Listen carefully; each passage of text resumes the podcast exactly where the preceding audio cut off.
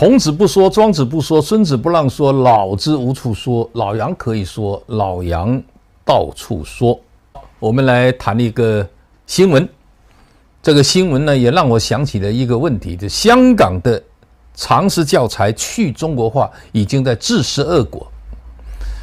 香港呢，是因为一八四零年、一八六零年两次鸦片战争，香港九龙半岛被割让和租借整个英国。中国近代史的源头，这众所周知。无论是高考不高考，大家都知道，这也是个约定俗成历史常识。但是这段历史却在香港的课堂上被扭曲。香港有一个小学家长揭发他孩子那个学校一名教师在教学时擅自修改历史。说英国是为了消灭鸦片来向中国发动战争，并把中国禁烟而遭到英国的侵略的历史完全扭曲。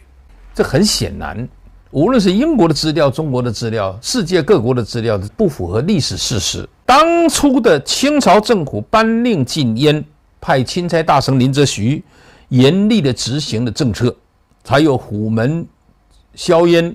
才有林则徐的一系列的措施，导致呢以鸦片贸易获利的英国商人，特别是英属东印度公司商人的不满，因此触发了连串的冲突。最终，英国派兵攻打中国，船坚炮利啊，导致战争。最后，中国战败，被迫割让香港。《南京条约》《九龙勘约》，这不是一个很简单的个案，但这样的一个个案。在过去的二十多年来，香港的常识教育是屡见不鲜的。也就这个名教师，他可能也是回归以后出生的，或者是回归前出生的。他接受的教育就是这种残缺不全的历史常识，或者香港的通识教育。这就是二十多年来特区政府长期忽略中小学教育，长期忽略。殖民地回归以后，必须要走的国族认同的这么一个教育过程，这是自食恶果。关于香港的教育，大家知道是二文三语：中文、英文、普通话、粤语，还有英文。殖民地呢，一百多年，一百六十五年，英国人始终拒绝承认新中国的法律、民国的法律，以及只承认清朝的法律，所以呢。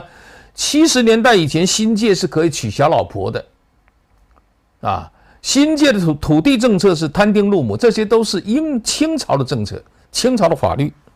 那么在殖民地呢，长期执行的粤语教育，就是在做一种语言的区隔割让，而这一点，在三十年代日本的台湾搞皇民化运动，日本的总督府还特地到香港来取经。八百万的港人现在呢，只能更多在两广地区、海南岛地区，跟当地熟悉粤语的人沟通，跟祖国大陆的绝大地方是没有办法沟通了。因为香港的香港人在讲普通话是很痛苦的一个过程。我算是香港讲得好的，还有人嫌我地瓜腔那么浓厚。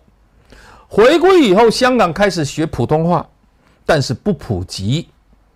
大学教育还主要是以英文为主，这种现象回归后的二十二年没有太多的变化。我们必须说，香港人的回归祖国的祖国认同是有的。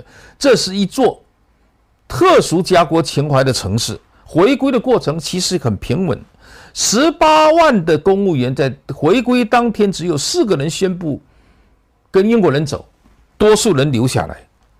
中英两国的这样这个政策交接也没有太多的骚动，平静的让很多外国媒体很失望。对香港的国民教育，一直来几届的特区政府其实都在做努力，但是的努力不够，甚至有很多的偏差。这个责任，这几任的特首责无旁贷啊！当然，中央政府有关香港问题的部门也责无旁贷。最初香港的通识教材是由北京的北师大。专门给香港编写的，坦白讲，编得一塌糊涂，是吧？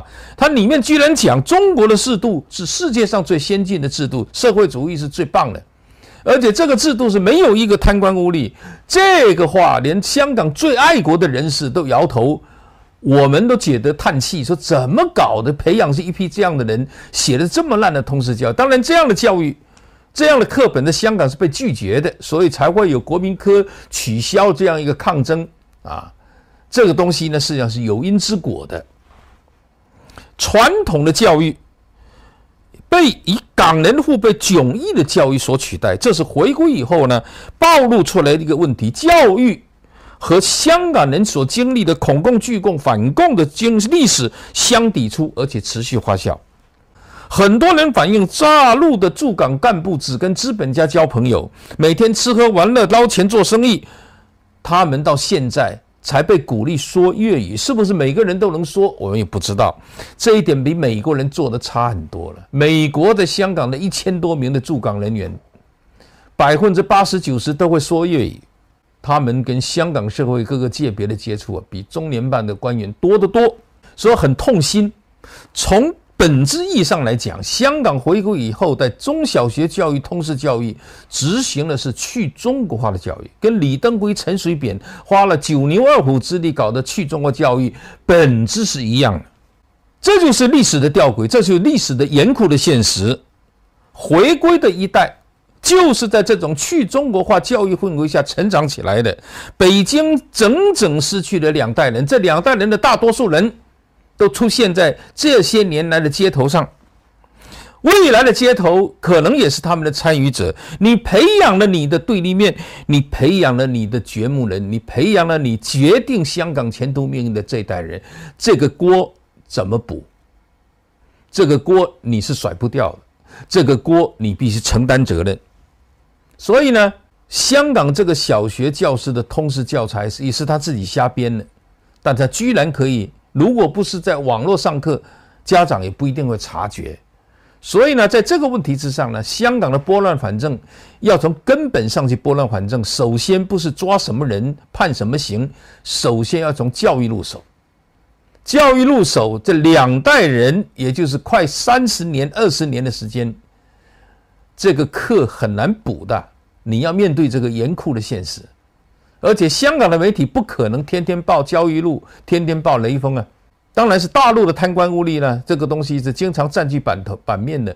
你这个党怎么变成这个样子？它会产生这种认知的差距，再加上教育的不得法，教育的缺失，所以就会出现扭曲历史事实的问题。这个问题不抓，以后还会发生，这是很严峻的一个现象，真的是说起来真的是欲哭无泪。但是呢，你也得面对这个现实。好了，关于这个话题，我们就此打住。老杨可以说，老杨到处说。